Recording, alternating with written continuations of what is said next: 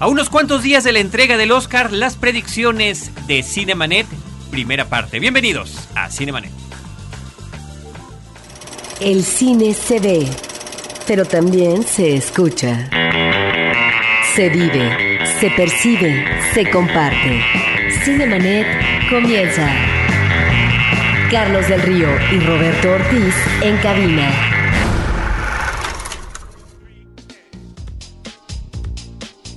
www.frecuenciacero.com.mx es nuestro portal principal, pero también pueden encontrarnos a través de Twitter en arroba cinemanet o en Facebook en facebook.com diagonal cinemanet. Yo soy Carlos del Río y saludo a Roberto Ortiz. Pues Carlos, estamos, ¿verdad?, hablando de los Óscares. Los Óscares es la fiesta, pero también es la elocubración de quienes ganan y quienes quedan finalmente en el candelero. Esta va a ser la primera de dos partes que estamos preparando justo antes de la entrega, un poco para platicar de las nominaciones, un poco también para hacer las predicciones.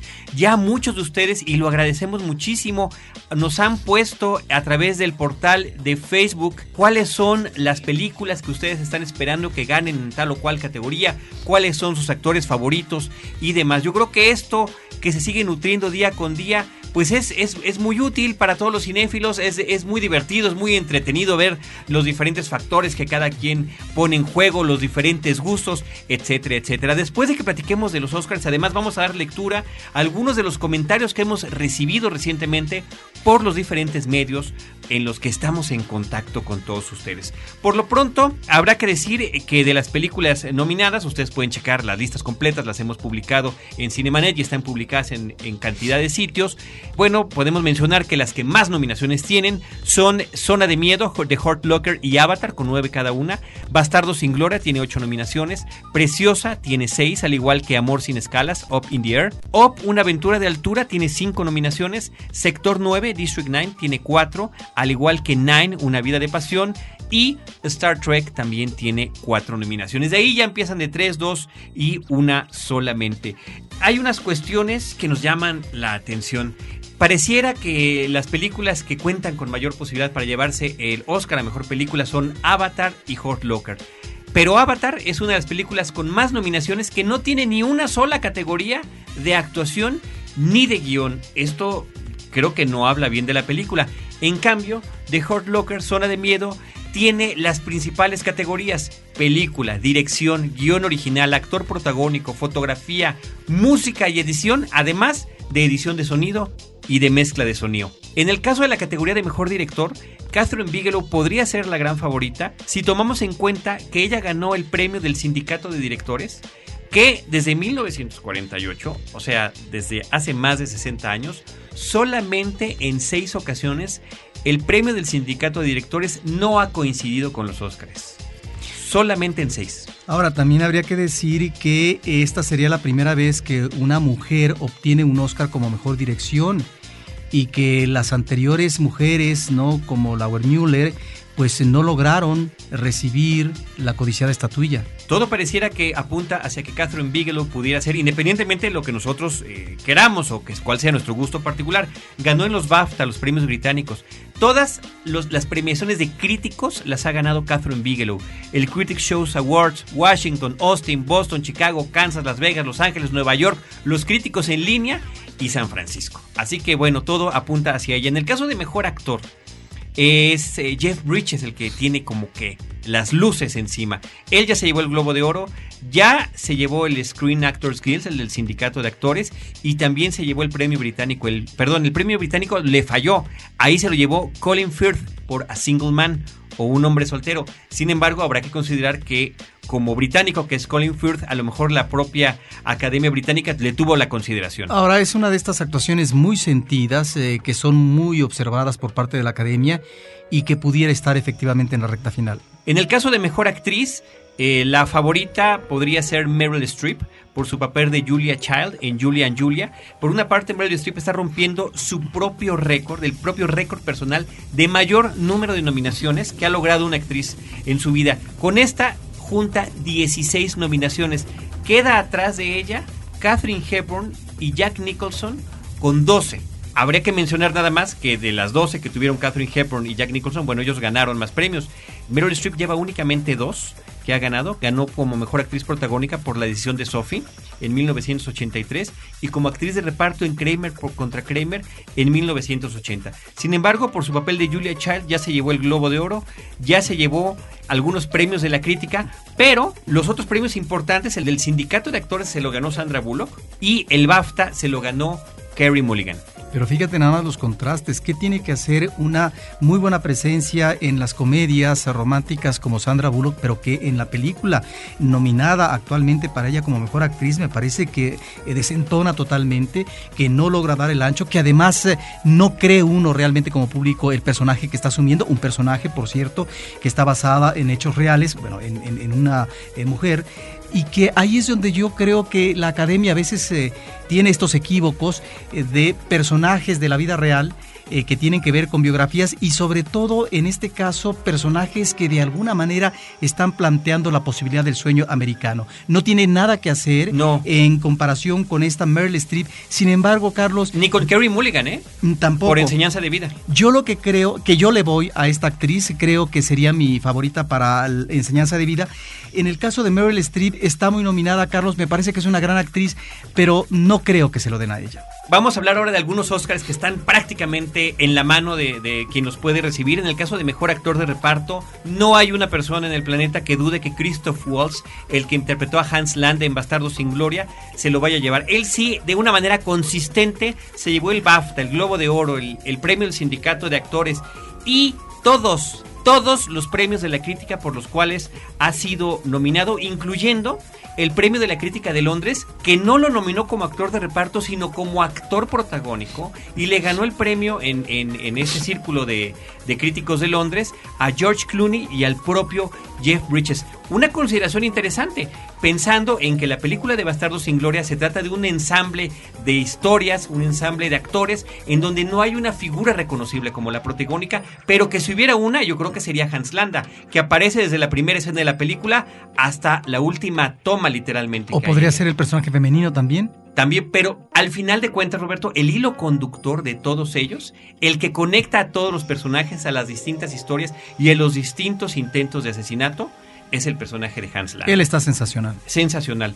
También podríamos eh, mencionar como Oscar seguro, Op, una aventura de altura, se llevó el BAFTA, el Globo de Oro, los Annie Awards, que es el premio que dan las películas animadas, para esta cinta dirigida por Pete Doctor y Bob Peterson. Sí, pero bueno, están otras eh, dos películas interesantes, la de Coraline que me parece que es eh, una magnífica aportación fílmica, y está también eh, la película... El fantástico señor Zorro de, que es formidable, pero que no es para todos públicos, pero no sé si te falta mencionar lo de la mejor actriz de reparto, Carlos. Mejor actriz de reparto, Monique, por su interpapel en la película Preciosa, ella eh, está compitiendo en esta categoría de los Oscars contra las chicas de Amor sin Escalas, principalmente, ¿no? Curiosamente, dos de las actrices de reparto de, Amor sin Escalas de Open the Air están nominadas al mismo premio, pero ha sido Monique la que se llevó el BAFTA, la que se llevó el Globo de Oro y la que se llevó el premio del sindicato de actores, así como muchos otros premios también de crítica. Ahora, ella tiene realmente una actuación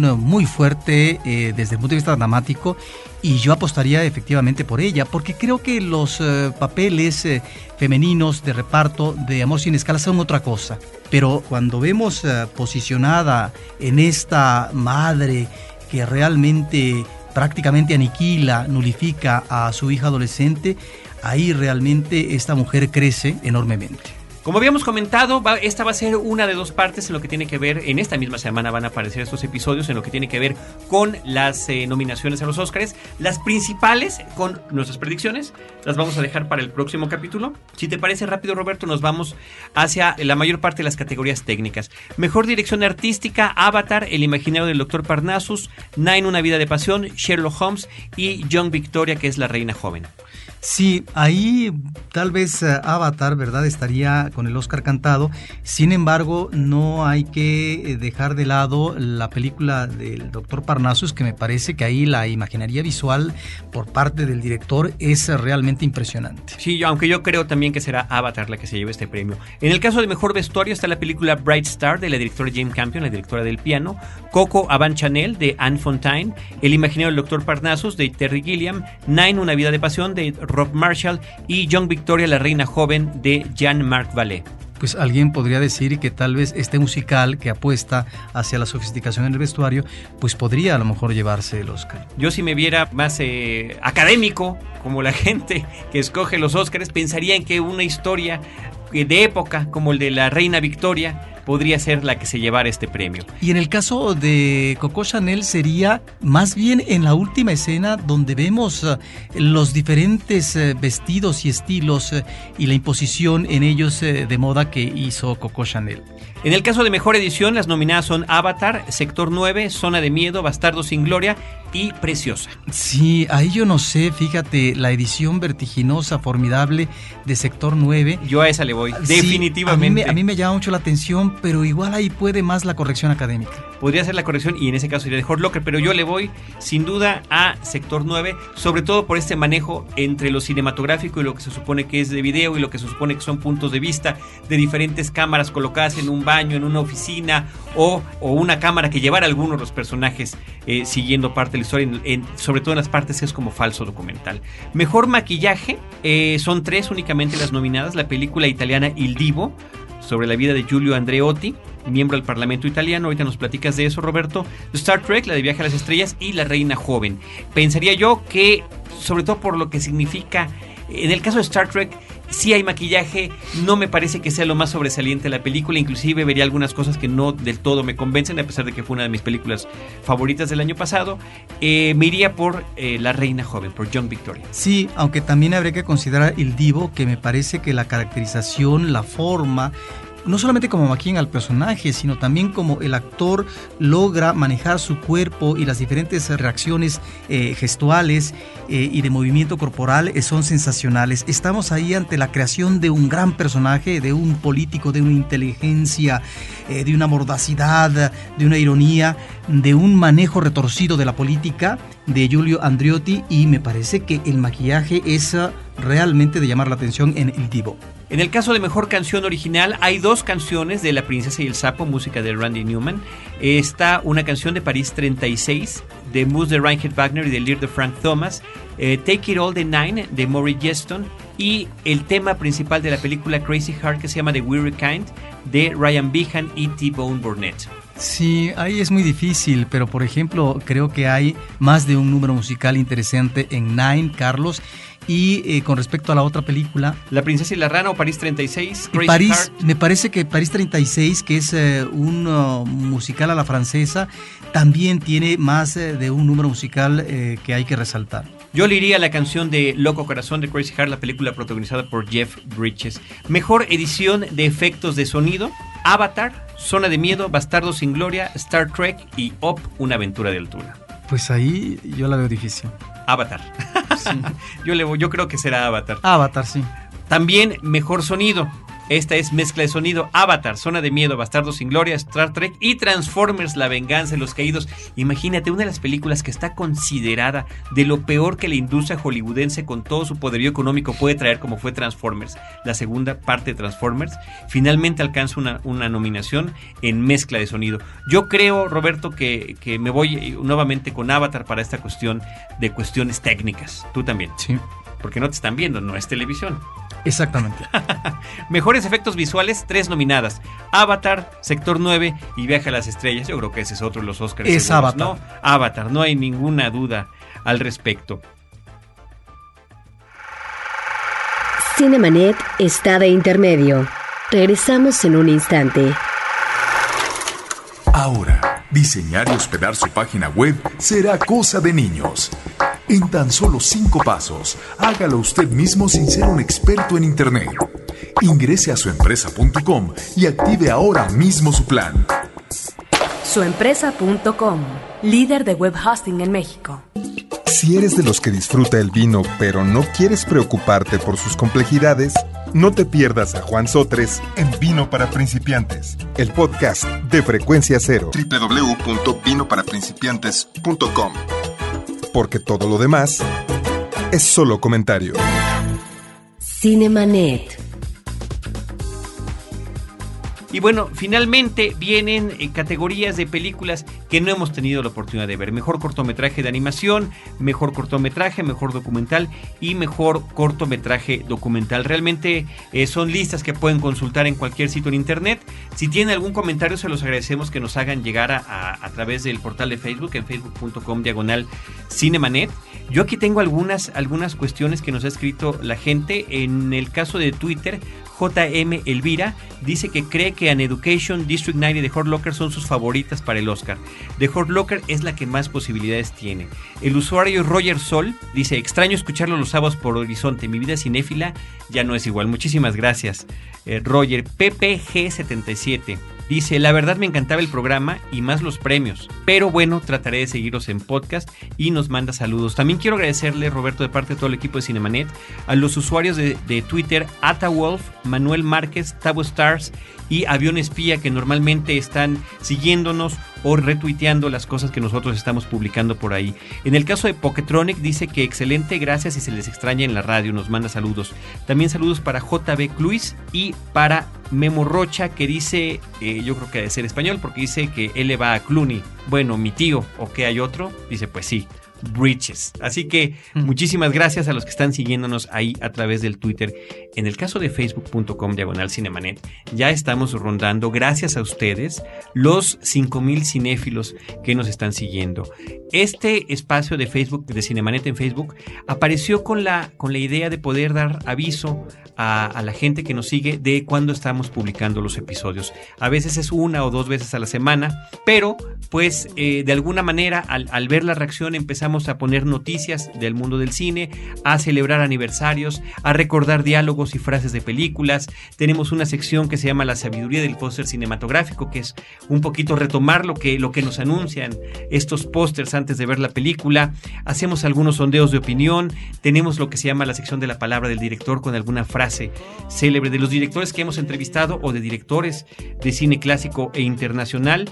Pero sobre todo, Roberto, las opiniones, comentarios y la retroalimentación de la gente que nos está escuchando. Pues muchas gracias, muchas gracias, porque sin este aliento, sin este cobijo, sin e- estas propuestas, pues difícilmente Cinemanet estaría con esta cobertura y además eh, eh, también con uh, este ánimo para seguir adelante. Y de verdad, eh, yo me sumo a lo que está diciendo Roberto, es un ánimo que nos motiva a continuar haciendo este podcast, que nos motiva a continuar intercambiando puntos de vista, porque lo decimos una y otra vez, eh, el cine es para compartir, el cine es para intercambiar opiniones, el cine es para no estar de acuerdo en muchas cosas, pero pues no se puede si no hay un grupo de personas alrededor de esto. Y en ese sentido, hay varios usuarios que, que nos están siguiendo con mayor detenimiento y de verdad que, a nombre de todo el equipo Cinemanet queremos mencionarlos. Edith Sánchez, Mauro Meléndez, Ariadne Quijano, Io Amarcor, que es Jorge Mondragón, Pagan Boy Medel, Hugo Tecpoyotl, David Heredia, eh, Javier Zurita, Víctor Rodrigo, Miguel A. González, Lila Brock, Malo Arenas, Antonio Lara, Yeudiel Hernández Garza, Enid de la Parra, Rachel Almanza y Soledad Aranda, entre muchos otros. Realmente gracias, gracias por estarnos siguiendo por ese medio. Por otro lado, a través del Twitter y del Facebook reentramos en comunicación con otros generadores de podcast acerca de cine, con Lino y Marcela, dos mexicanos que desde Vancouver hacen un podcast sobre cine que se llama Palomitas.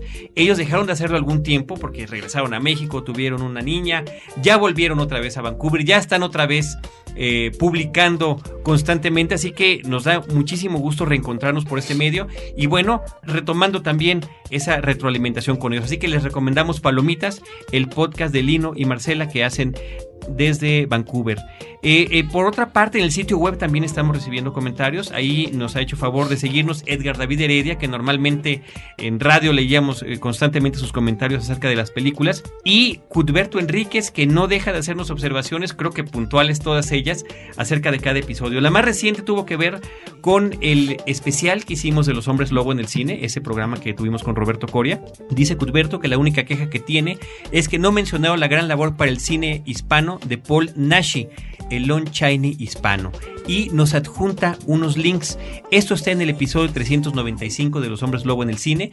Ahí podrán encontrar los links que nos pone Cuthberto Enríquez, la biografía de Paul Nashi, algunas imágenes de YouTube con los trailers de las películas en las que participó. Y bueno, es una adición interesante a esta información que teníamos de este especial de la trayectoria del, personaje o de la criatura del hombre lobo en el cine. Por su parte, Berenice Apfelbaum dice, gracias a Cinemanet me puedo enterar de lo que pasa en México con respecto al cine, pero escuchar que desaparece un festival que parecía ya consolidado es algo que va más allá de mi poder de imaginación y entendimiento. Una verdadera pena. Esto se refiere al episodio ¿Qué pasó con el FICO? El episodio 391, que ha sido, Roberto, uno de los que más se han escuchado este año en Cinemanet. Pero mira, eh, qué interesante, efectivamente, uno diría, ¿qué más? Puede descifrar nuestra imaginación a partir de estas realidades caóticas eh, en este país, eh, Carlos, donde todo puede suceder y nada se rearticula de manera conveniente. Y ahí es donde, en el caso del cine, pues sí se pierde un gran festival en esta gran ciudad con tantos millones de habitantes y donde realmente el FICO estaba cubriendo esta función de difusión en eh, toda una serie de sectores ah, de la sociedad capitalina y que es una desgracia que este tipo de situaciones sucedan y nada, digamos, se recupera de ahí. Qué lamentable, pero ya veremos tal vez con estos creadores, con estos organizadores eh, de la diversión cinematográfica, qué otro tipo de proyectos pueden de alguna manera subsanar esto que se había convertido en el gran festival de cine contemporáneo. Una pérdida verdaderamente irreparable. Pepe Meléndez Hamed eh, nos eh, mandó un mensaje que dice saludos, excelente el programa del hombre lobo, aunque a mí no me gustó la nueva película. Esos guiones ya no funcionan igual en la actualidad.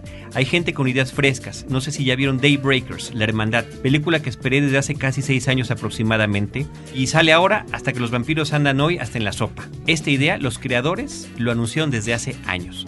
Pero desde que vi la primera entrega de los hermanos Spirit, Undead, supe que entrarían al, al, grupo por su estilo, con gore, fantasía y toques ácidos, etcétera, que integran directores electos de la talla de Del Toro, Jackson o últimamente Blomkamp o símiles. Muchísimas gracias Pepe Meléndez Hammett, que también constantemente y un gran saludo nos está siguiendo a través del el podcast y de Facebook. Jean-Michel de Cordurier dice a propósito de este episodio y qué pasó con el FICO también, esta entrevista con Paula Astorga, una de las fundadoras del FICO y que, la fue, fundadora, sí. y que fue su directora durante muchos años, dice Jean-Michel de Corduria. Yo ya había mandado un, un, email apocalíptico a Cinemanet cuando el programa todavía se encontraba al aire sobre los cambios en Cinemex, pero creo que terminó en la basura porque no me respondieron.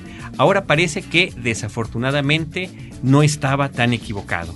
Ya le contestamos a, a Jean Michel que no habíamos visto ese mensaje y ya lo hicimos por Facebook, pero bueno, aprovechamos también para poner su comentario por este medio. En el caso de Mario Cárdenas, él dice, llevo dos años escuchándolos y es la primera vez que me pongo en contacto con ustedes. Los escuché en Chiapas, Puebla, Irapuato, Celaya y ando propagando su podcast a donde voy.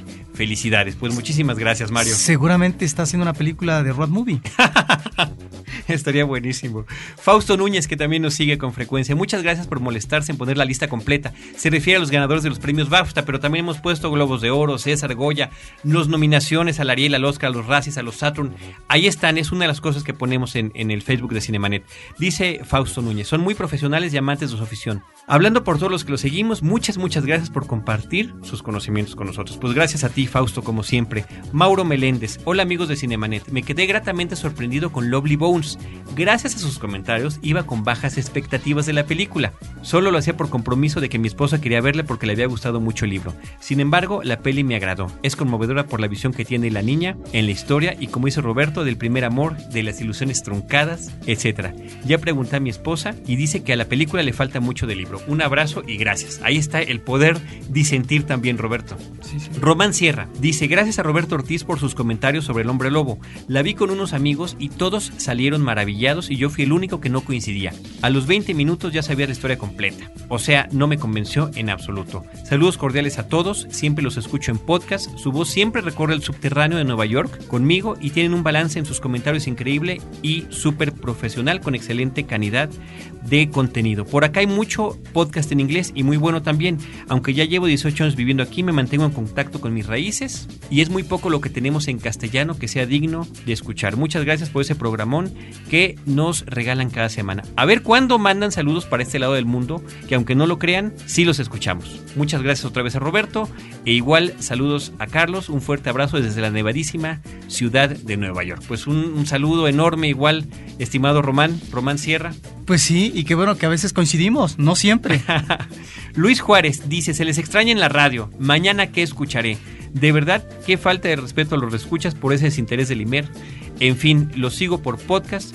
¿Y por qué no dicen ustedes quiénes creen que ganarán el Oscar? Pues aquí estamos ya haciendo utilidad de este, de este comentario, de esta propuesta, Luis Juárez.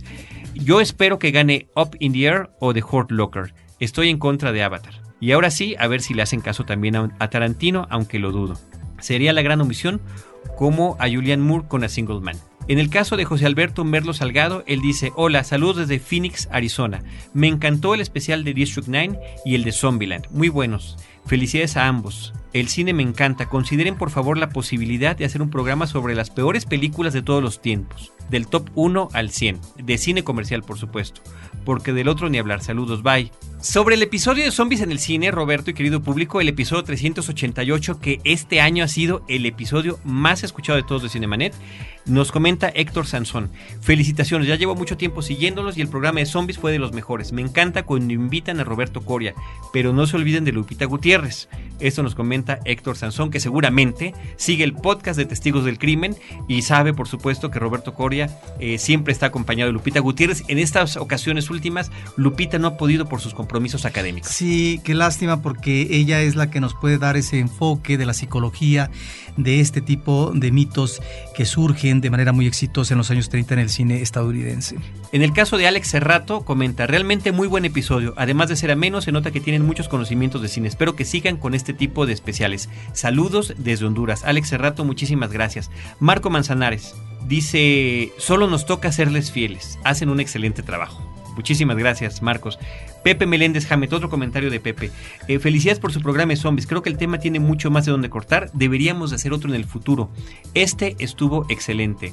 Reyes Karim Hernández Moreno dice: Me pareció muy bueno el programa, pero ¿por qué no mencionar los zombies atómicos de Hugo Stiglitz? Es buenísima. Ajá.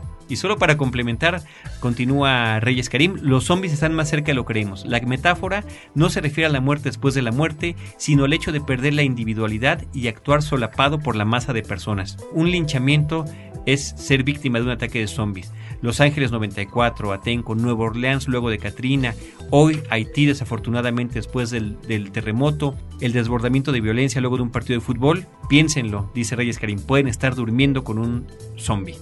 En el caso de Enrique el Cinéfago, dice, ah bueno, esto también es padre que aprovechan para compartirnos links o textos que ellos mismos han escrito en sus blogs.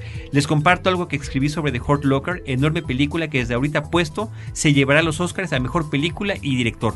Bueno, eso espero yo. Enrique el Cinéfago, yo creo que, como bien dice su, su apellido de Cinéfago, tendrá muchas posibilidades de que esto suceda. Y si no gana, le subrayaremos en su momento. Muy bien, Enrique. Nancy Herrera dice, en estos días he escuchado algunos de los episodios y eso me encanta. A veces no los podía escuchar los sábados y ya ahora puedo hasta reescuchar mis episodios favoritos. Genial idea y larga vida a Cinemanet. Que tengan una buena semana ustedes y los admiradores y admiradores que le seguimos por Facebook. Finalmente, Pamela Lima dice, acabo de escuchar el podcast de ayer y está increíble. Muchísimas gracias por el trabajo que realizan. Bueno, afortunadamente hay, hay muchos comentarios más y la forma de compartirlo está justamente visitando Roberto Ortiz y querido público estos espacios que tenemos. Y bueno, cuando uno escucha, habla de que no queda más que tener una fidelidad con nosotros, bueno, pues esto realmente nos asegura para que sigamos hablando de cine y podamos efectivamente aumentar el número de escuchas, porque seguramente quedarán no solamente convidados, sino lograrán ubicar que la fidelidad es lo que nos une. una y otra vez. Muchísimas, muchísimas, muchísimas gracias de parte de todo el equipo, de Abel Cobos, que es nuestro productor, de nuestras productoras Celeste North y Paulina Villavicencio, y de parte de Roberto Ortiz y, de un servidor Carlos del Río.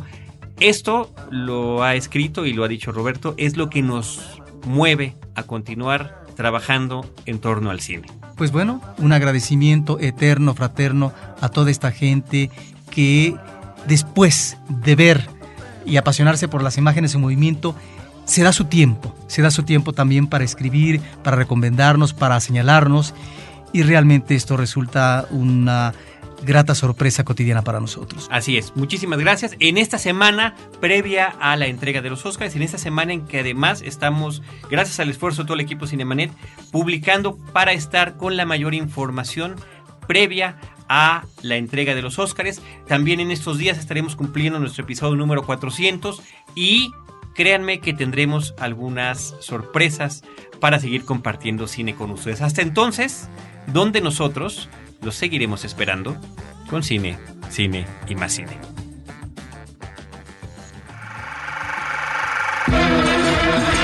Cinemanet termina por hoy. Más cine en Cinemanet. Frecuencia Cero, Digital Media Network, www.frecuenciacero.com.mx, pioneros del podcast en México.